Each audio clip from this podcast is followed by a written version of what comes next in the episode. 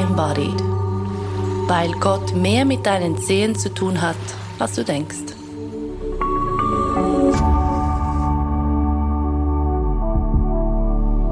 Wie oft betest du pro Tag, Patrick?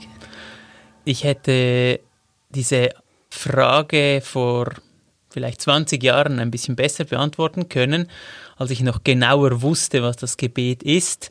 Da habe ich jeden Abend ähm, gebetet und zwar, das ist so ähm, ursprünglich aus der Kindheit. Wir haben ähm, Ich höre es glücklich zusammen gesungen und äh, das war dann so die Form von Gebet und irgendwann habe ich dann einfach ähm, für dass es allen gut geht und ähm, mich bedankt für die, für die guten Dinge am, vom Tag.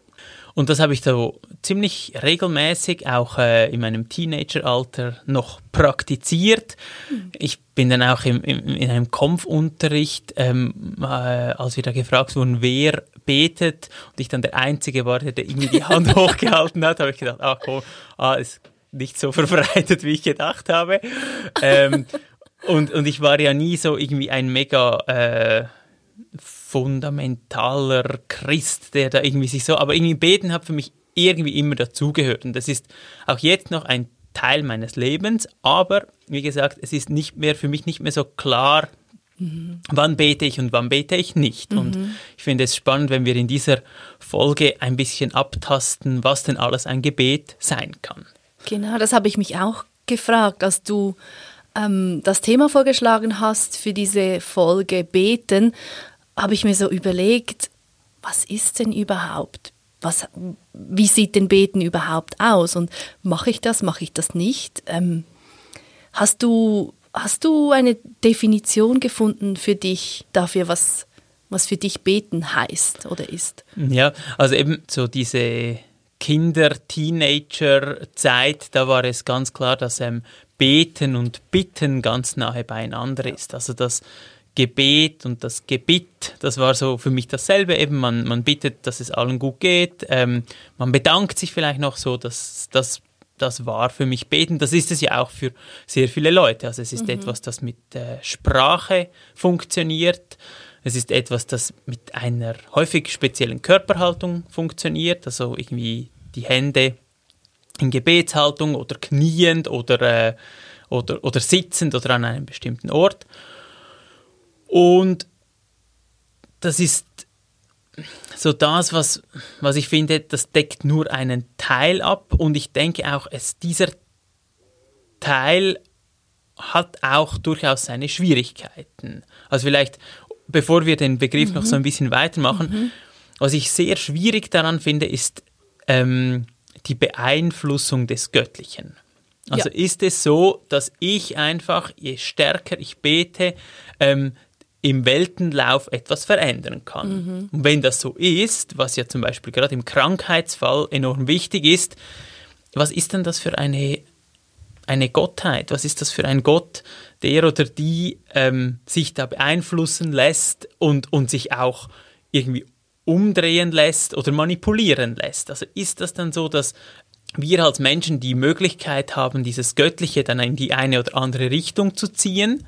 Ja, das bringt dann sehr viele ähm, Folgeprobleme, weil was ist, wenn, wenn es einmal nicht gelingt, wenn eine Krankheit nicht weggeht, trotz meinem vielen Beten? Was ja die Erfahrung ist von ganz vielen Menschen, was, oder? Was, was ja, was 90 Prozent oder mehr ähm, so mhm. erleben. Und mhm. dann kann es ja nur sein, entweder ähm, du hast zu wenig oder nicht gut genug gebetet, ja. was ja dann enorm schwierig ist. Mhm. Oder, das ist auch, hat auch so ein bisschen etwas Zynisches, ähm, man bekommt nicht immer, was man will, aber das, was man braucht. Gott. Und das ist dann, das ist dann, äh, obwohl es ein schöner Rolling Stone Song ist, ist es doch eine sehr, sehr, finde ich, sehr schwierige, einen sehr schwierigen Umgang mit, ja, dem, mit dem Gebet. Ja, und ich habe mich dann, ähm, also dort, wo ich jetzt so im Moment stehe, was mich sehr viel mehr ähm, anspricht im Moment, ist das Beten weniger mit äh, Sprechen zu tun hat und mehr mit Hören. Also mhm. es gibt ein ganz schönes Zitat von Kierkegaard, bei dem er sagt, dass er ähm, als sein Gebet, Gebet immer innerlicher oder inniger wurde, er von einem Sprechenden zu einem, zu einem hörenden Beter wurde. Und er sagt, es geht nicht darum, dass wir uns selbst zuhören beim Beten, sondern dass wir darauf hören, was das Göttliche ist oder von uns will. Mhm. Ich finde diesen Teil sehr, sehr schön, ähm, eben dass da Stille ja. äh, eine wichtige Rolle spielt. Und das Zweite, was mich auch, auch jetzt im Zusammenhang mit dem Körper sehr ähm, anspricht, ist so die Frage vom dem Heiligen in uns Raum geben, so das Bild vom inneren Tempel, den irgendwie zu, zu reinigen oder zu öffnen. Das war so ein bisschen das Bild von Zwingli. Er hat ähm, so das eigentlich gepfle äh, gepflegt, dass er gesagt hat, die Andacht ist eigentlich etwas, um sich selber zu bereiten oder, oder zu reinigen ein wenig für mhm. das Göttliche. Das finde ich einen spannenden Ansatz. Und das andere ist, sich selbst als ganzen Körper in diesen Raum des Heiligen zu begeben. Und also nicht so zu tun, wie wenn das, das Heilige nicht da wäre, sondern sich wie dem bewusst zu werden. Mhm. Also das heißt, wir sprechen jetzt heute nicht darüber, wie wir quasi die Welt wieder gesund beten können in der aktuellen Situation, so aller bitte mach, mhm. wie ich das auch als Kind und auch relativ lange so dachte, das sei beten, mhm. mach doch bitte, sondern eher eine, was ist das, eine freiere Form des Gebets oder eine weniger, was ist das, ein, ein, ein Weglösen von etwas Bestimmtes erreichen wollen, oder? Weil das andere ist ja immer noch so, und was heißt immer noch? Das andere ist so ein, ich als Person will etwas und trage diesen meinen Willen vor Gott und will gleichzeitig, dass Gott auf mich hört. Mhm, mhm. Also äh, es, ist, es ist wie beides. Ich denke, das andere, dieses Bitten um etwas oder Gott daran erinnern, dass sie oder er uns doch etwas zugesagt hat oder auch so dieses ähm, Klagen und vor das Göttliche bringen und so weiter. Mhm. Ich finde, das hat also ich würde niemandem das absprechen, weil ich denke, es gibt Lebenssituationen, in denen das so wichtig ist. Also ich denke gerade an Beerdigungen oder ich denke an auch ja Lebenskrisen, in denen es einfach irgendwo ein, ein Gesicht braucht, das man anspricht. Aber ich denke, die Reduktion auf dieses Gott ist nur ein Gesicht oder ist nur ein Gegenüber, es ist zu wenig. Und ich denke, wenn man das ausweitet, dann geht mhm. es genau eben nicht darum, den eigenen Willen durchzusetzen. Ich habe auch eine schöne äh, Definition gelesen oder eine Umschreibung des Gebetes, dass man, also die beginnt mit dem Gedanken von ähm, nicht was ich will, sondern was du willst. Also ja. so, ähm, dass ich gebe so quasi das Ganze in, in deine Hände und so auch ein wenig ähm, ja, das davon zu lösen, dass ich meinen Willen durchsetze, sondern eher, dass ich mit dem Willen des großen Ganzen in, in, den, in einen Gleichklang komme. Ja. Dein Wille geschehe. Genau. Da in den Sinn. Genau. Und, ja. und diese Form des Betens, die, die hat, ähm, die macht eigentlich eher etwas mit dem, mit dem oder der Betenden ja. und nicht so sehr mit dem Göttlichen. Mhm, mhm, ja. Ja, so ein Einsehen von, mein persönlicher Wille ist sehr klein irgendwie und letztlich auch machtlos. Mhm.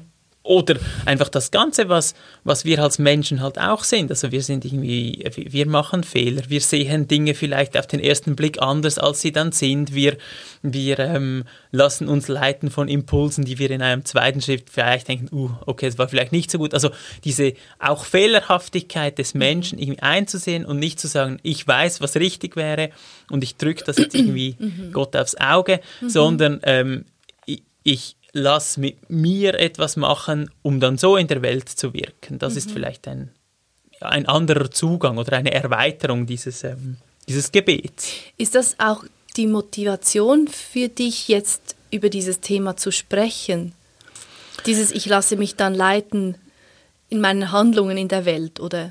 Ja, mich, also was, was mich sehr interessiert an diesem Thema, ähm, ist auch so ein bisschen auszuloten, bis wohin ist es dann Gebet und, und wie viel hat es auch mit dem Körper zu tun. Und mhm. ich würde, also was mich sehr interessiert ist, wenn du ähm, eine Yoga-Stunde anleitest, eine, eine Meditation, eine Stille, ähm, fühlt sich das an wie ein Gebet? Würdest du das als ein Gebet bezeichnen? Oder ähm, fehlt etwas, damit du es ein Gebet nennen würdest? Nein, ich finde, das ist, ähm, das ist ganz klar Gebet. Und zwar egal, ob es ist Sitzen mit anderen Menschen oder, oder Bewegen. Mhm. Also ich finde auch, Bewegen ist für mich ein Ausdruck von, oder ist für mich eine Art Gebet. Mhm. Und das, kann, das können Yoga-Bewegungen sein, aber es kann auch einfach gehen oder rennen mhm. oder, oder spielen oder was weiß ich sein. Mhm. Mhm. Weil mhm. ich weiß nicht, weil was eben, was, was ist Gebet? Für mich, ich glaube, für mich ist es sowas wie, und du hast es vorhin gesagt, mit dem den Körper in Resonanz bringen mit, mit dem Göttlichen oder irgend so eine Formulierung hattest du. Mhm, mhm, so dieses eine Weite über den Körper spüren, über die dann sowas wie das Heilige oder das Göttliche erfahrbar wird. Mhm. Und, und so kann auch eine Art Austausch geschehen, nicht von ich als separate Person und Gott, aber ähm, hm, aber wie sich selbst als Kontinuum vielleicht von diesem heiligen, äh, von diesem göttlichen Wissen nicht das funktioniert nur in die eine Richtung, nämlich von Gott her, mhm. nicht vom Menschen mhm. her zurück, mhm. weil das wäre ja dann wieder schwierig, dann wäre ja wieder irgendwas von Ego, von Selbst involviert, das sich Gott aneignen möchte. Mhm. Mhm. ja, ich weiß nicht, ob das deine Frage beantwortet. Nein, Sorry. nein, nein. Ich, ich finde, also was für mich sehr anklingt oder was ich vielleicht äh, höre ich da einfach äh, etwas, das, das jetzt ich in meinem Kopf höre, aber ähm, so dieses, so dieses, ähm, also wenn Gebet ein sich ausrichten auf das Göttliche ist und man sich dann zum Beispiel, und wenn wir uns fragen, ja, was könnte dann das Göttliche sein? Und das Göttliche zum Beispiel etwas mit Lebendigkeit zu tun mhm. hat oder mit, mit Liebe und wir uns dann als Körper auf diese Lebendigkeit ausrichten, indem wir in uns diese Lebendigkeit spüren und so quasi diesen inneren Lebensfunken in uns spüren und in einer Übung, in einer Bewegung, im Sitzen bei diesem, bei dieser Energie, Lebensenergie bleiben, ich denke, dann, dann hat es für mich sehr viel, also dann hat es für mich die Qualität eines Gebets, also so quasi wie präsent bleiben in der eigenen Lebendigkeit. Mhm. Es gibt im Neuen Testament diesen Aufruf zum Gebet ohne Unterlass. Als ich das das erste Mal gehört habe, so mit dieser Schablone des gesprochenen Gebets, habe ich gedacht, das, ja, das ist dann irgendwie ein, ein dauerndes Gemurmel oder das ist so ein, mhm. ein der Rosenkranz oder so, dass, dass ähm, unser Vater das dann immer wiederholt wird. Da habe ich gedacht, ja, wie macht man das, wenn man schläft? Darf man dann nicht mehr schlafen? Also was ist denn da so die Idee? Und ich denke, je länger das dieses Beten ohne Unterlass ähm, vielleicht auch meint, ähm, eben in dieser Verbindung zu bleiben mit, mit dem, was wir als etwas Göttliches erleben. Mhm. Und, und ähm, ja, wir gehen auf Ostern zu und dort ist ja das Göttliche eigentlich das pure Leben, das Leben, das irgendwie ähm, stärker ist als der Tod und so weiter und so fort. Also ja, das ja. könnte so eine, eine Brücke sein, ohne Unterlass zu beten, indem man einfach in dieser Lebendigkeit irgendwie drin bleibt. Mhm. Mhm. Da sind zwei Dinge, die mir in den Sinn kommen. Das eine ist, um diese Lebendigkeit in dir drin zu wahrzunehmen, brauchst du eben etwas von diesem Platz. Du kannst mhm. nicht mhm. gefangen sein in deinem Ich muss, ich sollte und dann muss ich noch dieses und jenes und, und, und oh mein Gott, was passiert morgen?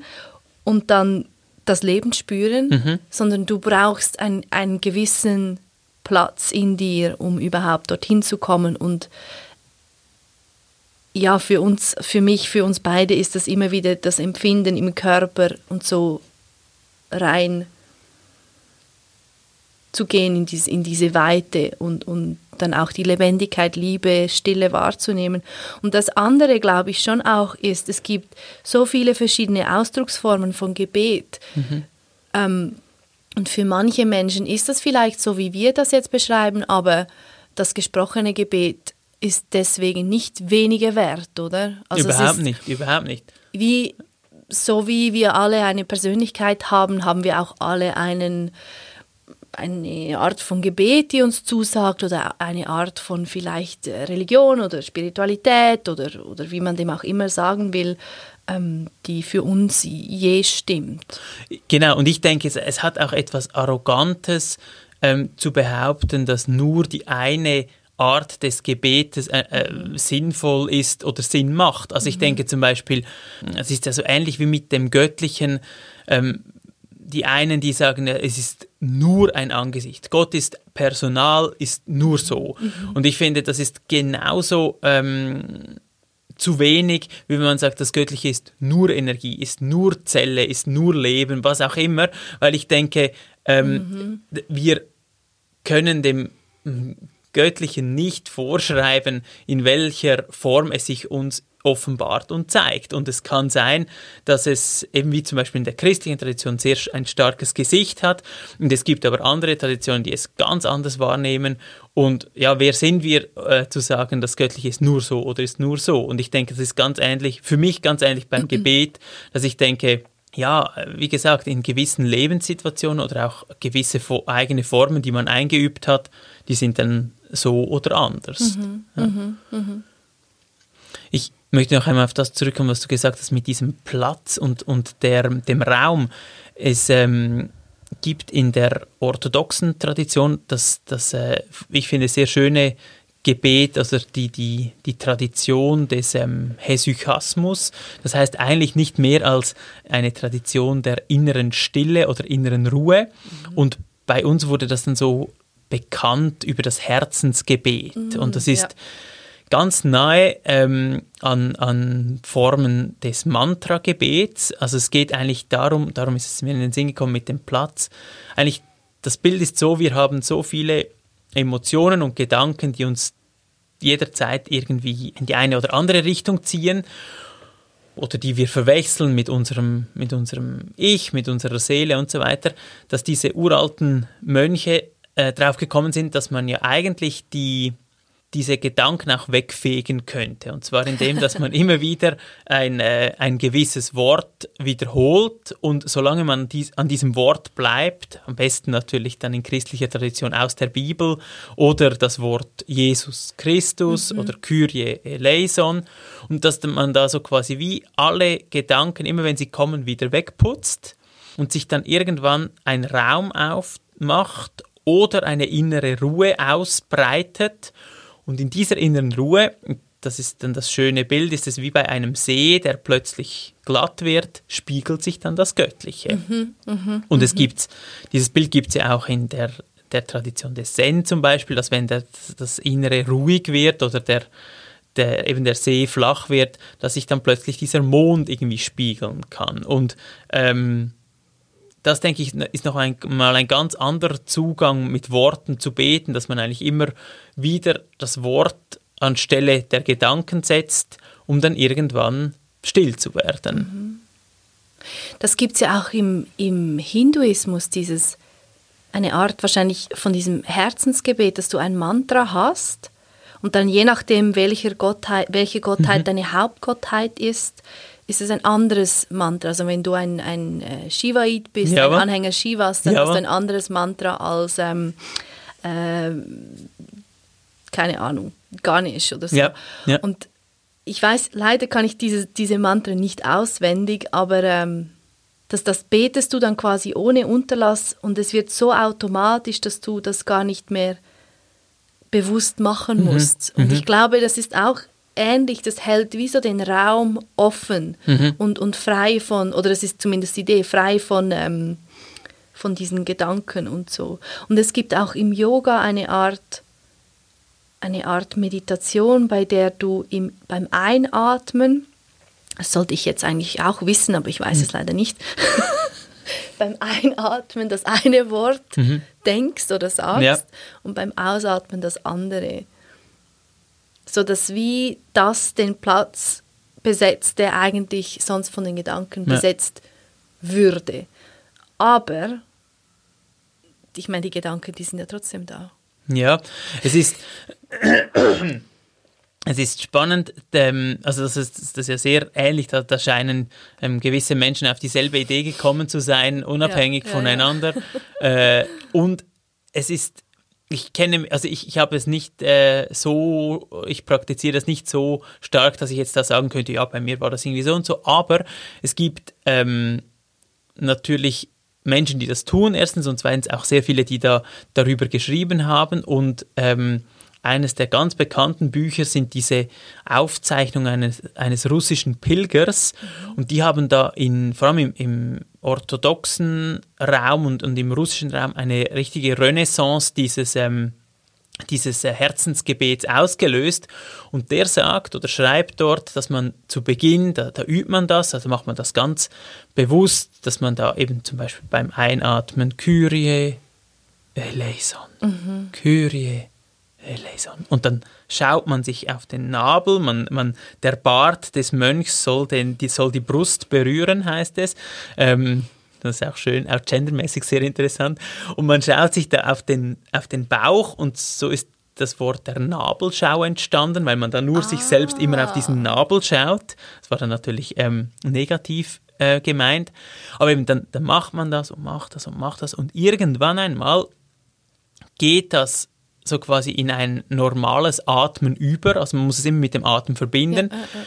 Und ein, ein Kollege von mir hat mal erzählt, dass er immer auf Skitouren kommt das wieder. Er hat das eine Zeit lang sehr intensiv geübt und wenn er auf Skitouren ist und wieder so bewusst atmet, plötzlich ist dann das wieder da. So lustig. Und die Idee wäre dann irgendwann, dass ähm, dass es so zur zweiten Natur wird, dass man das dann eben, man träumt das dann, man betet es ohne Unterlass mhm. und es dann die, die Gedanken wie von selbst so quasi wegdrückt. Und es hat dann natürlich auch noch etwas Magisches, weil dieses, ähm, dieses spezielle Wort ja auch bei den Mantren auch noch eine eigene Kraft hat. Mhm, man sagt ja nicht mhm. irgendetwas. Mhm. Und ähm, mit der Zeit wird man dann eben, man, man hat diese Ataraxia oder Apatheia, also diese innere Ruhe. Und aus dieser heraus kommt dann diese Gottesbegegnung. Mhm. Und das ist dann aber auch etwas, das kann man dann nicht machen, sondern man bereitet einfach alles vor, mhm. ist so quasi so präsent, es halt nur geht und dann geschieht dieses, ähm, diese ähm, Vereinigung oder das Sehen des göttlichen Lichts. Mhm. Und ähm, spannend finde ich, dass das hat eine sehr lange Tradition begonnen, irgendwie in der Wüste, äh, in der ägyptischen Wüste, über den Berg Athos bis nach Griechenland, dann eben in der ganzen Orthodoxie und dann wieder zurück, auch jetzt immer mehr in, in Europa. Da gibt es im Flüeli Rampft, gab es oder gibt es ein Zentrum, wo das geübt wird. Also es ist so, ja. Ja, das so, gibt es immer noch. Gibt es das immer ja, noch? Ja. Das immer noch. Vielleicht noch, um, um, um das noch äh, wieder zurückzubinden an das von vorher. Ich denke, da geht es jetzt viel mehr darum, mit dem Gebet sich zu reinigen, um dann bereit zu sein. Und ich glaube, das, was wir vorher gesagt haben, mit dem ähm, die Lebendigkeit zu spüren oder in dieser Lebendigkeit mhm. zu sein, da ist eine Art alles schon da. Da braucht es nicht noch die Reinigung zuerst, sondern wir sind lebendig, wir nehmen uns als lebendig wahr und das ist dann schon ein Gebet. Mhm. Ja, mich stört das immer ein bisschen, dieses ja. sich zuerst reinigen müssen, ja. als wäre irgendwas nicht in Ordnung. Und mhm. aber gleichzeitig habe ich ja auch irgendwie vor ein paar Minuten gesagt, ja, man muss man kann nicht einfach äh, vom, vom Dings von ich sollte, ich müsste bla bla bla bla dann das Leben wahrnehmen. Ja. Es braucht diesen Raum, aber trotzdem, wenn, wenn, wenn dann jemand sagt, man muss sich zuerst putzen oder, oder die Gedanken wegfegen, dann irgendwas stört mich. Ja, das, also ich finde das ganz ein, das- nein, ja? nein, ich finde das ganz ein spannender Punkt, weil es ist wie ein anderes Bild, oder? Beim Reinigen, da ist etwas nicht okay. Da muss, da muss etwas weg. Da muss etwas am besten sogar ganz rausgeputzt werden, rausgeschwitzt und rausgeatmet. Und beim Raumgeben darf alles da sein. Es muss nur irgendwo ein bisschen sich neu gruppieren oder ein bisschen Platz machen oder Ja. so. Und es wird aber nicht, ja, ähm, es muss nicht verschwinden, sondern es, es, es, es kann auch heißen, es muss an die Stelle, an die es gehört. Es gehört vielleicht eben das, der Wunsch nach dem neuesten technischen Gadget gehört vielleicht nicht ins Zentrum, sondern darf auch sein, aber vielleicht nicht in der Mitte des Herzens dauernd, sondern ja, da darf auch einmal auf der Seite stehen und etwas anderem Platz machen. Ist Und- das etwas, was du dann, ähm, dem du begegnest? Nein, ich habe jetzt versucht, so weit wie möglich zu machen, aber bei mir wäre es so alle möglichen Formen von, ähm, äh, das muss ich doch jetzt kaufen, weil das wäre jetzt doch schon gut. Ähm, das äh, kann sein, dass es irgendwie gewisse Bücher sind, die ich denke, doch, die eigentlich müsste ich die besitzen, weil wenn ich die nicht habe, dann und so. Oder ähm, sehr lange habe ich mich mit, mit dem Wunsch getragen, ähm, den Wunsch in mir getragen, einen Beamer zu kaufen, weil ich mir dann gedacht habe, wie ich dann auf diesem Beamer irgendwie an der Wand äh, Fernsehen schaue und dann irgendwann mit den Kindern Kino machen. So, ich habe mir das schon so vorgestellt und habe dann irgendwann gemerkt, also ich habe ihn dann tatsächlich gekauft und habe dann gemerkt, ja, es ist eine schöne Sache.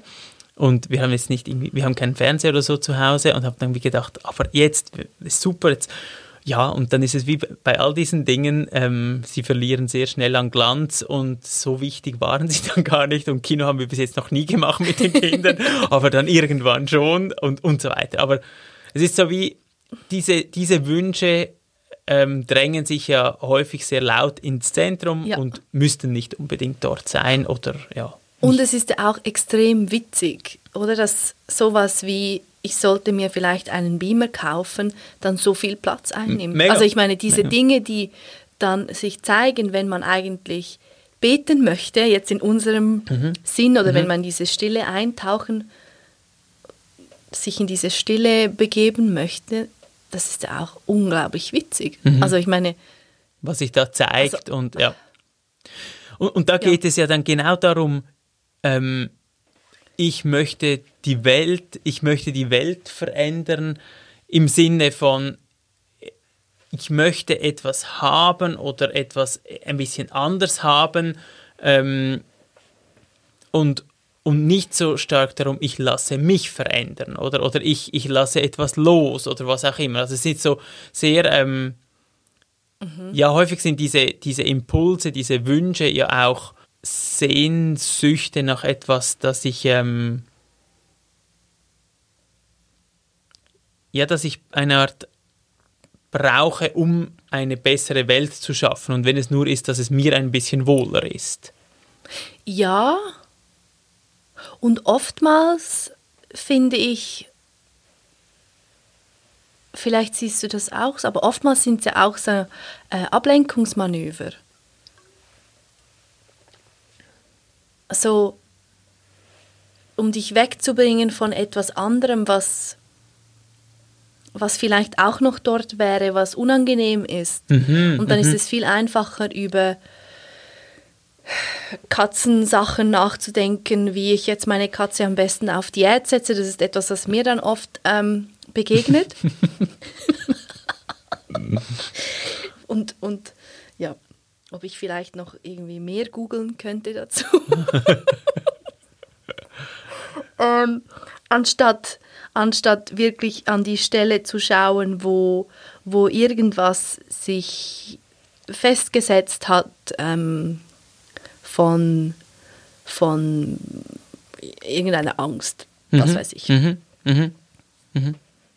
Also ich denke, dass das eine sind, ähm, wie du sagst, diese Ablenkungsmanöver. Ich erlebe es auch manchmal, ähm, dass das dann so wie Wunschbilder sind, so und so wäre es dann oder so Ja. und so könnte es sein. Das ist vielleicht das, was ich gemeint habe mit der Welt so zurechtbiegen, Ja, ja, ja. da- dass sie dann irgendwie ein bisschen mehr so ist, wie ich das gern haben möchte. Ja, und, und, und das ist ja genau, das wäre dann genau eigentlich das wieder dieses ähm, eine Form von Gebet, in dem ich eigentlich das Göttliche beeinflussen möchte, damit es meine Welt so macht, wie ich das gern hätte. Und, und eben, das ist überhaupt nicht irgendwie gegen Fürbitten im Sinn von, ich möchte, dass es anderen besser geht oder dass das Leid an den, an den Grenzen ist nach wie vor unerträglich. Wieso machst du nichts? Mhm. Ähm, finde ich, ist etwas anderes als so im, im Sinn von etwas für mich könnte ich nicht ein bisschen mehr so und so sein. Ja. Ja. Mhm. Wenn wir jetzt Gebet eher als eine Art Verbindung verstehen zu einer Lebendigkeit, zu Gott, auf welche Art auch immer, ist es dann etwas, was du jetzt bewusst im Tag mehrmals machst oder geschieht das einfach sowieso immer? Nein, nein, nein. Also das, das wäre dieses Beten ohne Unterlass, das wäre schon schön.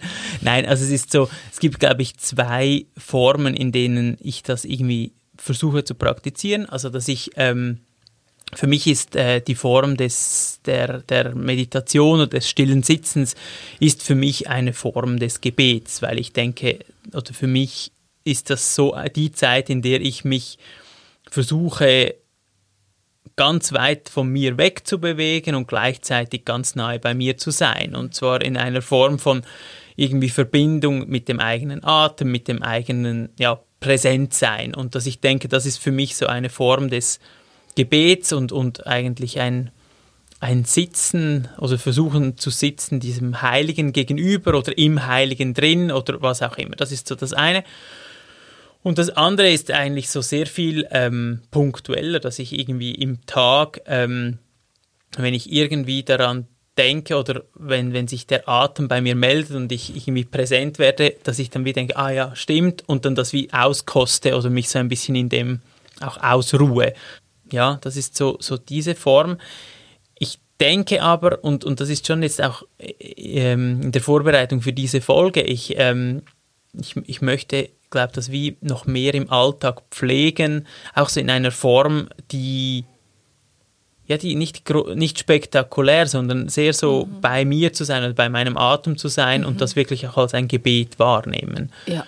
Ähm, das ist schon, und, und was mich auch noch, ähm, jetzt auch noch so mitgenommen habe aus der Vorbereitung, ist so dieses Versuchen, oder darum zu bitten, dass der, der Wille, der göttliche Wille und mein Wille deckungsgleich werden. Ich finde, das ist ein sehr schönes Bild, weil es geht dann nicht darum, meinen Willen aufzugeben und nur noch zu tun, was Gott will, sondern ähm, dass wie dass es eine, dass, dass diese beiden Willen äh, zu einem werden. Und ich finde, im, im besten Fall ähm, ja, entspricht das dem, von dem wir auch schon gesprochen haben. Also sich irgendwie für andere einsetzen, solange es auch für uns stimmt, ähm, ähm, etwas für uns zu, oder für mich zu tun, das dann ausstrahlt und so weiter. Also so wie mhm. dieses Gute zu pflegen, ja, das mhm. irgendwie wirklich so sich daran zu erinnern. Mhm. Mhm. Wie ist es bei dir? Hast du noch feste Gebetszeiten? Nein, nicht so. Aber es ist schon auch mehr, also ich habe mehrmals am Tag so diese Momente, wo, wo ich ein bisschen Raum nehme mhm. dafür. Mhm. Ähm, immer als erstes nach dem Aufwachen, weil dann beim Aufwachen kommt ja der ganze Download von mhm. äh, hast du das gedacht und gell, heute werden noch und dann diese Woche und überhaupt und bläh und äh, äh, äh. und dort schon mal so ein Nein, Moment. Ja. ja. Genau. Ähm, aber ja, was, was du jetzt mit dem Atem gesagt hast, das ist genau, das ist etwas, was mich im Moment sehr, sehr berührt irgendwie, so dass jeder Atemzug ist, und das klingt wahrscheinlich jetzt unendlich kitschig, aber jeder, jeder Atemzug ist so ein ja vom Leben zu mir, zu dir, zu mhm. uns. Mhm. Jeder Atemzug ist quasi ein in Form kommen vom, vom Leben. Mhm. mhm. Und es ist nicht zufällig oder, oder wie soll man dem sagen? so, wir sind gewollt. Mhm.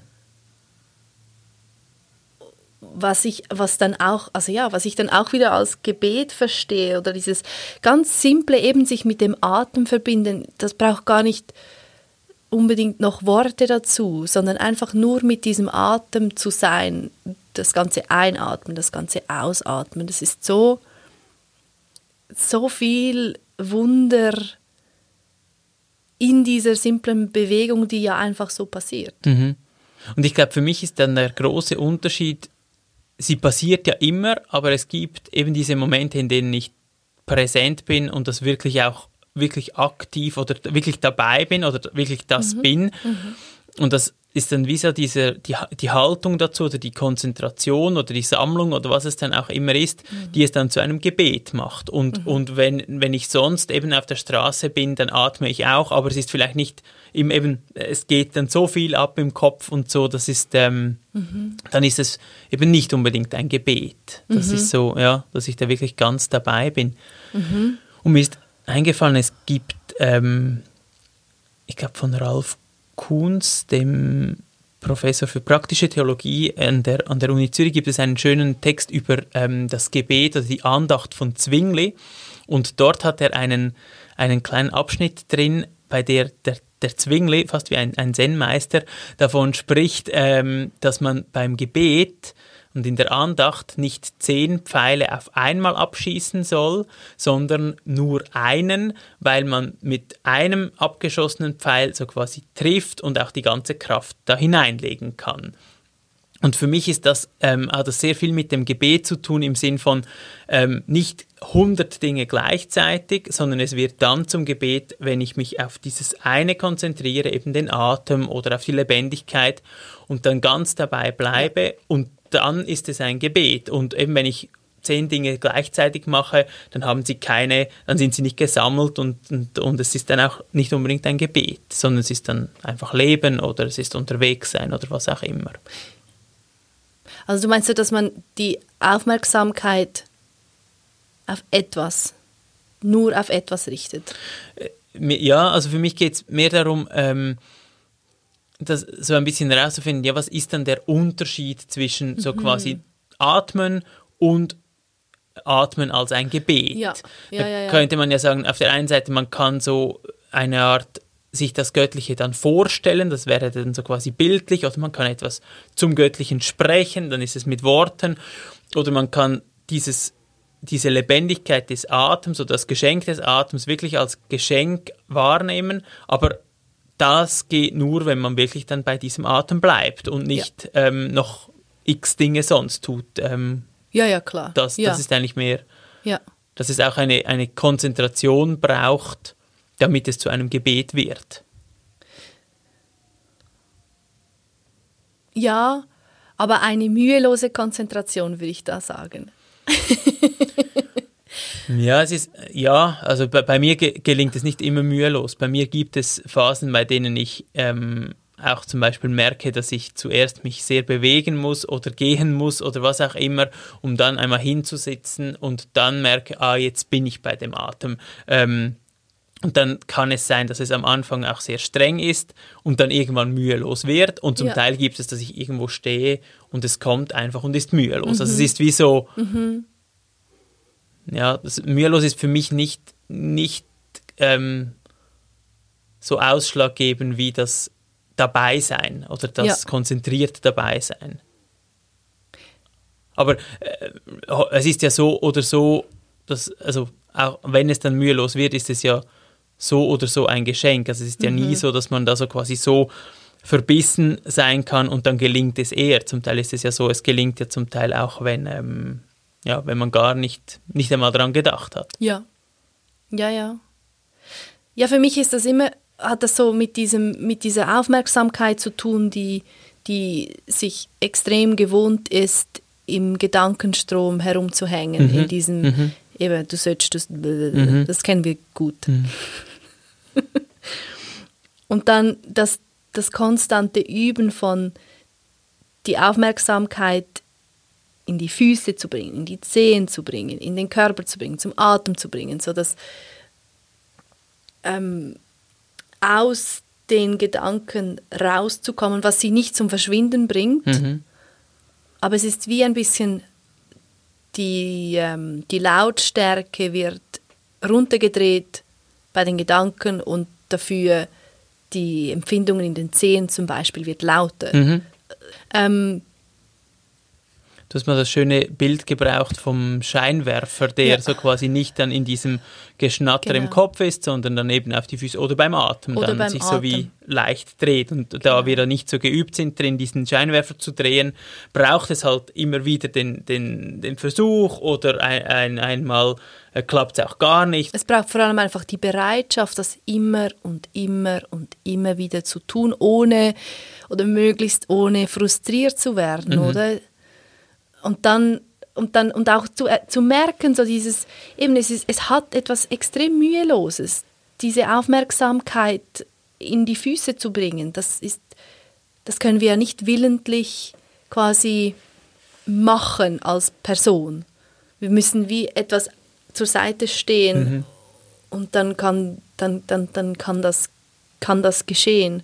Und ja, und das Spannende ist ja dann auch, dass wir diesen Scheinwerfer weiter werden lassen können, so dass dann zuerst braucht es diesen ähm, single-focused Dings da. so die Aufmerksamkeit ganz, ganz nah an etwas zu bringen, eben zum Beispiel Füße, Atem, was auch immer. Aber dann können wir die auch weiter werden lassen und mehrere Dinge aufs Mal wahrnehmen, ohne dass wir quasi wieder in den Kopf fallen würden. Ja. Es ist, ich glaube, wir haben das schon mal in irgendeiner Folge, haben wir das auch schon mal so etwas ähnlich beschrieben von diesem durch sich hindurch oder in sich hineinfallen und dann durch sich hindurch. Das war ein Zitat von, wer war das, Meister Eckhart oder so, den du erwähnt hast. Ich, ich glaube es, ja.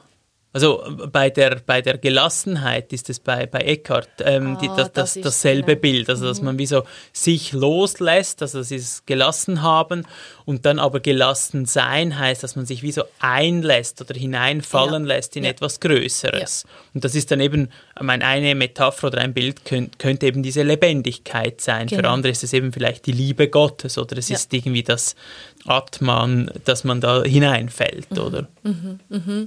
Und was ich mega schön oder was, ja, was mich sehr anspricht, ist auch dieses, diese Aussage von Kierkegaard, die du erwähnt hast, dass ähm, was war das vom Sprechenden zum Hörenden oder sowas mhm, werden. genau. So in der Stille dann plötzlich das Leben selbst, Gott selbst, die Quelle, wie man auch immer das bezeichnen will, zu hören in all dem Geschnatter vom Kopf und von unserem eigenen, was wir wollen, das zu hören, das Ja. wahrzunehmen. Ja, ja und ich find, finde in diesem Zitat auch, auch diesen, diesen Dreh so schön, dass man eben sehr häufig bei Gebeten, so haben wir ja begonnen, ähm, daran denkt, okay, das bin ich sitzend auf dem Bett oder kniend vor dem Bett oder was auch immer mit gefalteten Händen und dann bete ich darum, dass jetzt doch endlich dieser Weltfrieden kommt. Und dass, dass es sich dann wie irgendwo wann dreht oder drehen kann und man dann wie merkt, es geht eigentlich gar nicht so stark darum, was ich mir jetzt da wünsche, sondern dass ich eigentlich eher darauf höre, was, was ist, was wird denn vor, oder was ist denn meine Aufgabe in diesem Weltfrieden? Oder wenn ich mir das so sehr wünsche, ähm, was könnte ich tun? Oder auch ähm, zu hören, ja, vielleicht geht es ja gar nicht um das, vielleicht ist das etwas ganz anderes. Und diesen Ding, dass es dann eben nicht wieder meine Wünsche und mein Ego ist, sondern dass ich mich öffne für etwas, das mir einen Impuls geben kann, das finde ich sehr, finde ich auch sehr schön daran. Und das ist ja dann eben nicht unbedingt, es muss ja nicht unbedingt so sein, dass das dann irgendwie Worte sind oder Bilder, die auftauchen, sondern vielleicht ist das wirklich dann so ein, auch eine Haltung, eine hörende Haltung, die dann vielleicht auch im, im Leben irgendwie oder nachdem man dann irgendwie vom Bett aufgestanden ist, wieder wirksam wird. Gibt es ein, ein Beispiel ähm, aus deiner eigenen Erfahrung, was du so gehört hast oder vernommen hast? Oder? Also was ich, was ich merke, ähm, wenn ich so intensiver in der, im, im Gebet oder in der Stille oder so bin, ist, dass das ähm, Leiden und Leid mich sehr viel mehr ähm, anspringt oder dass ich das sehr viel mehr wahrnehme. Also für mich macht es auch absolut Sinn, dass ähm, Menschen, die aus dem Buddhismus kommen, dass die ähm, Vegetarier, Vegetarierinnen sind und nicht nur, weil alles Leben ist wertvoll, sondern auch im Sinn von den, den Schmerz wirklich noch einmal anders zu spüren, den Tiere erleiden, wenn sie geschlachtet werden oder da in irgendwelchen komischen, engen Gehegen gehalten werden, um dann Eier zu produzieren, ähm, dass dieser Schmerz oder dieses Leiden an einem wirklich trifft, das merke ich ähm, in, in Zeiten mit mehr Gebet oder mehr Stille mhm. viel, viel stärker. Mhm. Und ich finde, das ist so etwas, dass ich dann denke, oh wow, wie viele ähm, Schichten legen sich da über mein Empfinden, dass ich das so in, im Alltag oder im, im gestressten Alltag nicht mehr so wahrnehme. Also dieses direkte Spüren von, war das ein glückliches Huhn, das mir dieses Ei gegeben hat oder nicht? Äh, ähm, ja, oder we weniger das, aber, äh, aber vielmehr so das, das, ähm, das Bewusstwerden von oder das Spüren von, wow, da muss, musste jetzt irgendwie ein, ein Tier sterben, damit ich jetzt irgendwie Fleisch essen kann. Und das ist ja uns irgendwie kognitiv im Kopf, ist uns das allen irgendwie logisch. Es geht ja, also die, ja, die Schnitzel wachsen nicht bei Coop, das ist jetzt einfach so.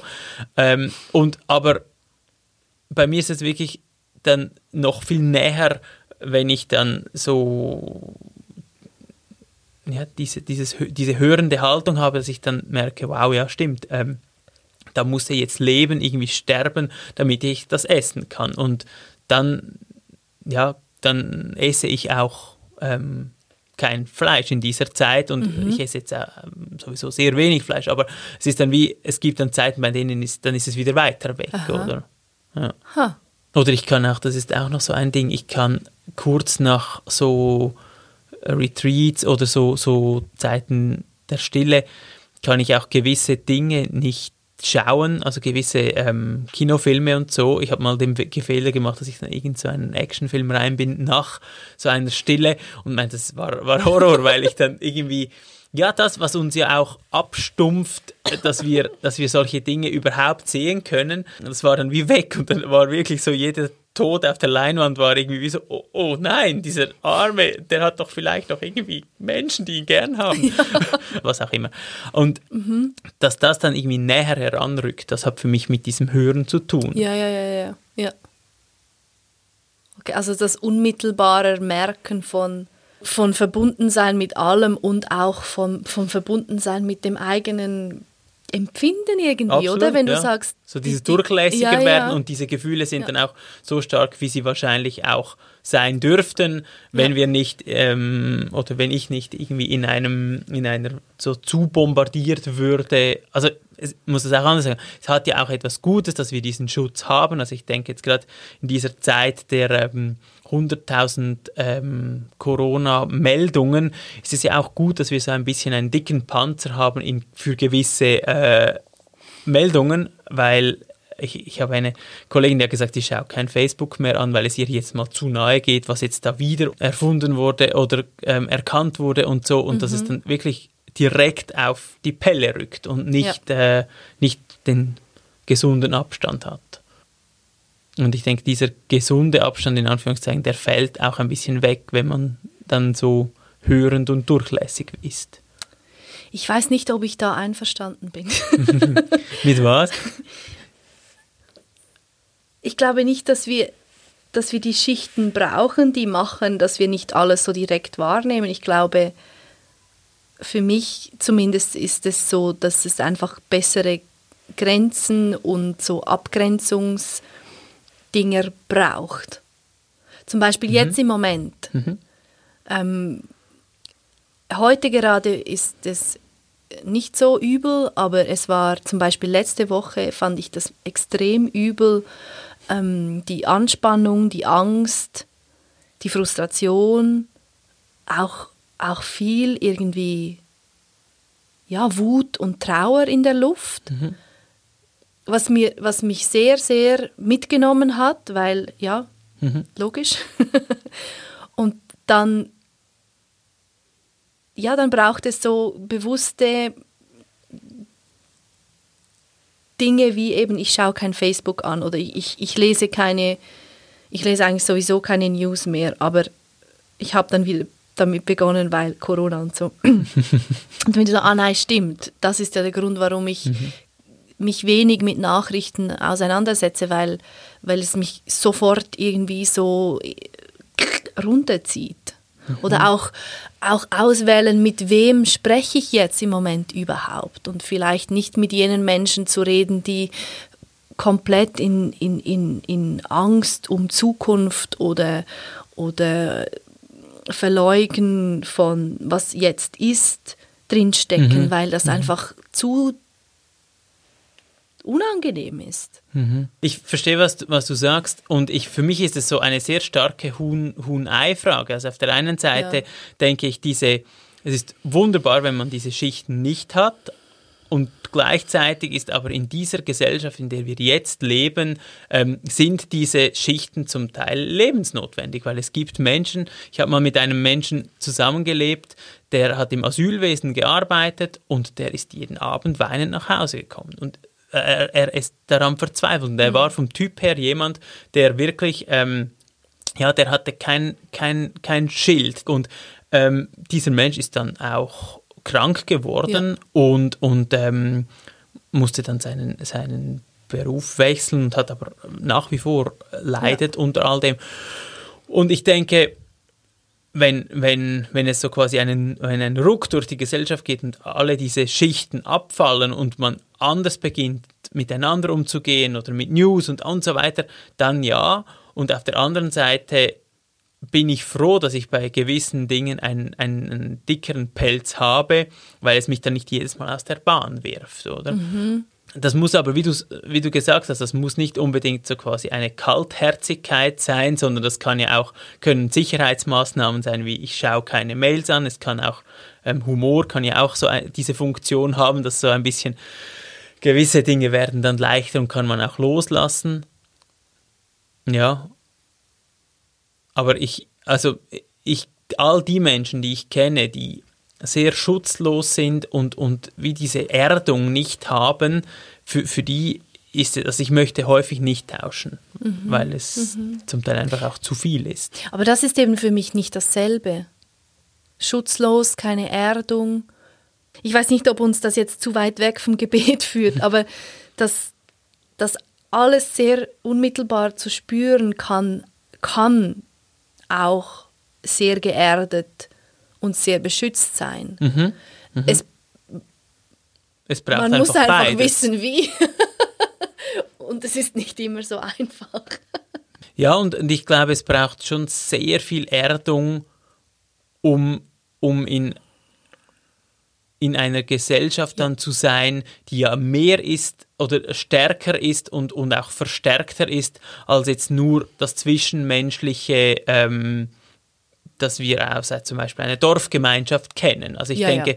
diese ähm, zusätzlichen Schutzmechanismen, die kommen ja auch daher, dass wir mit Geräten zu tun haben und Lautsprechern und Verstärkern, die nicht im Anführungszeichen natürlich sind, sondern die mhm. seit nicht einmal 20 Jahren da sind und mit mhm. denen wir auch nicht natürlich umgehen können. Ja, ja, ja, aber ich meine, du hast natürlich, du hast absolut recht. Wir leben nicht in einer Gesellschaft, in der das äh, erstrebenswert ist, in der das als gut angesehen wird oder oder was auch immer. Also ich meine, die meisten Menschen, die von Natur aus sen sensibel sind oder hypersensibel sind, die sind quasi auf sich selbst gestellt und mhm. werden oft dann leider krank. Und genau. das ist, äh, ja, das ist mega schade, weil...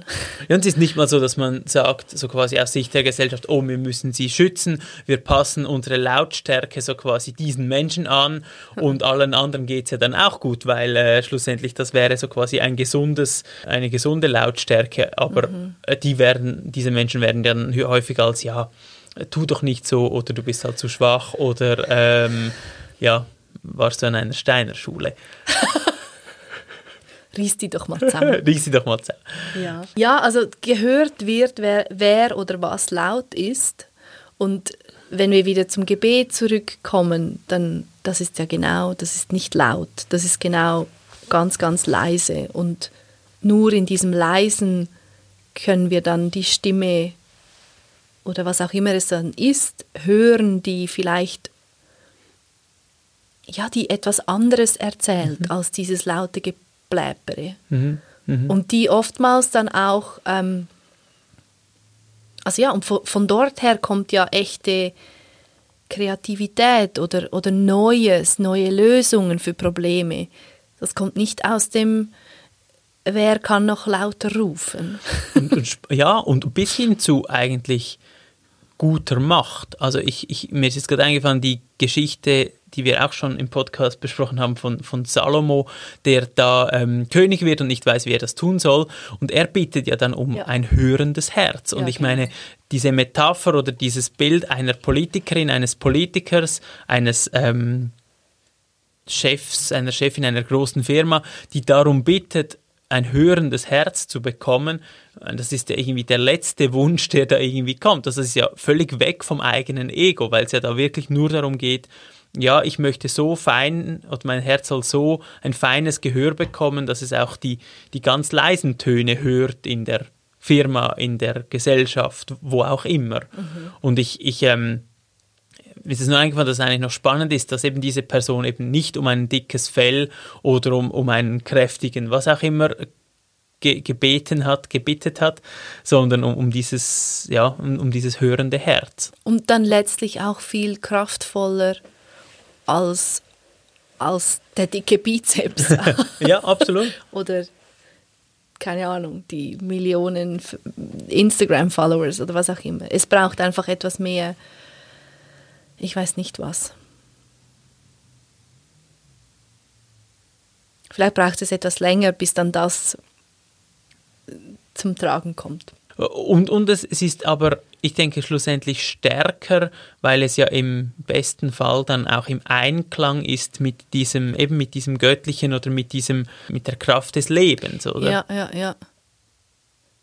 Ja, das stimmt wenn man das Ganze als so Schwingungsgefüge sieht, dann ist, sind es vielleicht ein bisschen langsamere Wellen, aber letztlich viel jene Wellen, die dann das Ganze vielleicht zu einem besseren verändern. Ich weiß es nicht. Ja, sicher weitergehen, oder? oder also wenn man, ja, wenn man bei, bei langsamen großen Wellen ist, das sind ja die, die sehr, also die, die Radiostationen, die eben nicht auf UKW senden, sondern auf diesen langen Wellen, die hört man irgendwie quer übers Land. Und, und die UKW-Wellen, das sind ja die, die hört man dann nur in einer Stadt oder in einem Umkreis von einem Kanton und so weiter. Das heißt, wir beten eigentlich jetzt um mehr Platz und Stille, oder was? Wir beten um, ja, um mehr Platz und Stille, das ist sicher gut. Und ähm,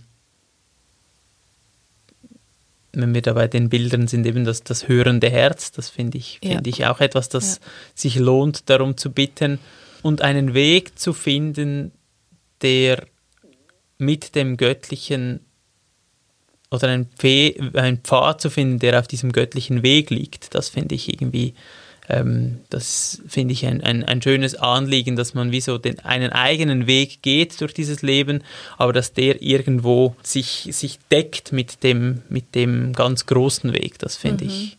Also dann mit Gott schwingt. Mit Gott schwingt. Das Gebet ein weiterer Weg, um sich mit dem großen Ganzen sowie in Gleichklang oder in die gleiche Schwingung zu bewegen so Gott will oder Inshallah, wie das die Musliminnen und Muslime sagen. Das ist auch gleich der Übergang zu unserer nächsten Folge. Ähm, dort haben wir den Sufi-Scheich Peter Kunz im Gespräch. Gleich jetzt im Anschluss leitet Patrick eine Übung an, wie man denn so ein Herzensgebet praktizieren kann. Schaltet also noch nicht aus und bleibt dran für den Übungsteil. Vielen Dank fürs Hören bis jetzt und hoffentlich weiterhören. Ähm, eure Ideen, Inputs, Anregungen, Feedbacks, was auch immer, sind wie immer herzlich willkommen unter deborah.sutter.reflab.ch. Merci vielmals. Wir haben viel darüber gesprochen, was Beten sein könnte, wie wir beten, welche Formen es gibt und es ist darin das Herzensgebet zur Sprache gekommen. Eine Form des Gebets, die eigentlich sehr, sehr einfach ist und die ich jetzt gerne anleiten möchte, dass diejenige oder derjenige, der das machen möchte, das auch zu Hause üben kann. Ich schlage vor, dass du dir eine halbe Stunde Zeit nimmst, auch wenn dieser, diese Anleitung kürzer ist, damit du eine längere Periode des Übens hast. Ich kenne diese Form des Gebets aus Waldexerzitien. Ich finde es eine sehr schöne Übung, um sie in der Natur zu machen. Normalerweise, wenn du jetzt einen Kurs machen würdest im Herzensgebet, dann würdest du ein Mantra oder ein Gebet bekommen, das irgendetwas mit der christlichen Tradition zu tun hat. Du würdest entweder ähm, Jesus Christus bekommen, äh, Jesus einatmen, Christus ausatmen, oder du würdest ähm, Kyrie eleison als Wort bekommen. Und ich werde jetzt einfach mit diesem Kyrie eleison, was so viel heißt wie Gott erbarme dich oder ähm, das Göttliche soll das eigene Erbarmen öffnen, mit diesem Gebet jetzt anleiten.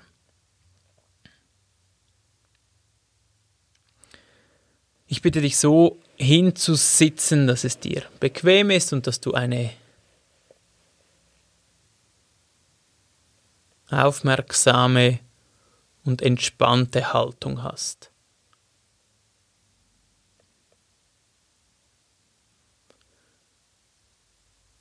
Spüre in deine Füße, deine Waden, deine Oberschenkel, dein Becken, in deinen Bauch.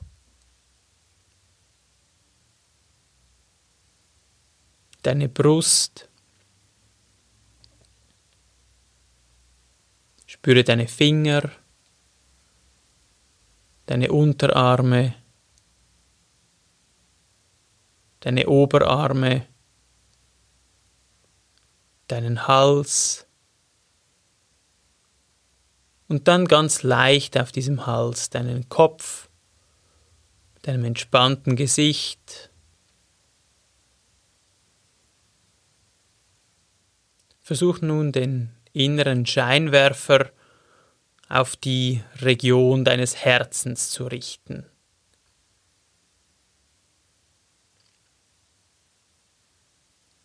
Stell dir vor, dass dort ein kleines Feuer brennt, dass es dort warm und weit ist.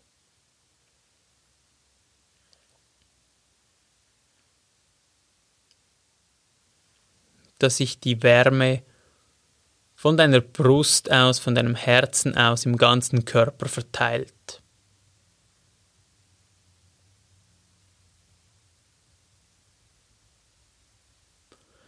Bleib nun so lange bei diesem Feuer, bis dir ein Wort in den Sinn kommt, ein Wort auftaucht, mit dem du jetzt üben möchtest.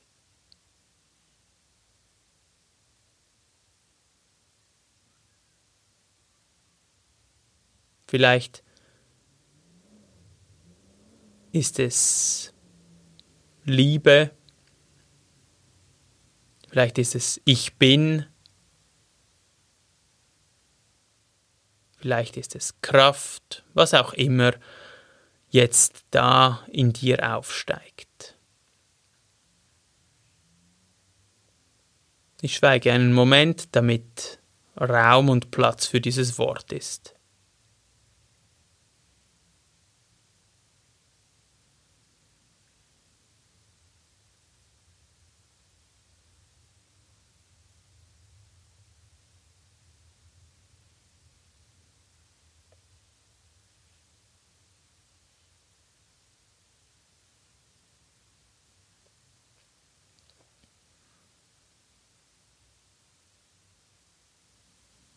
Verbinde nun dieses Wort oder diese Wörter mit deinem Atem.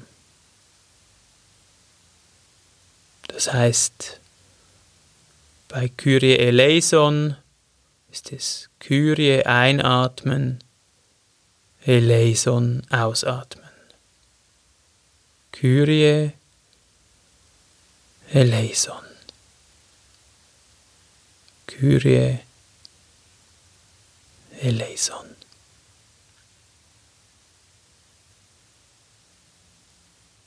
Atme nun so mit deinem eigenen Wort, mit deinen eigenen Wörtern und versuch in Verbindung mit dem Herzen zu bleiben. Wenn du das ein paar Minuten sitzend gemacht hast, stehst du auf, gehst durch die Wohnung, steigst aus dem Tram aus, fährst mit dem Rad noch ein wenig weiter und gehst dann noch ein paar Minuten mit diesem Wort. Immer ein- und ausatmend.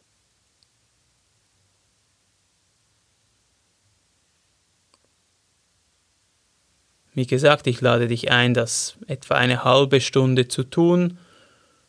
Wenn du aber nach fünf oder zehn Minuten fürs Erste genug hast, ist das genauso gut und genauso wertvoll.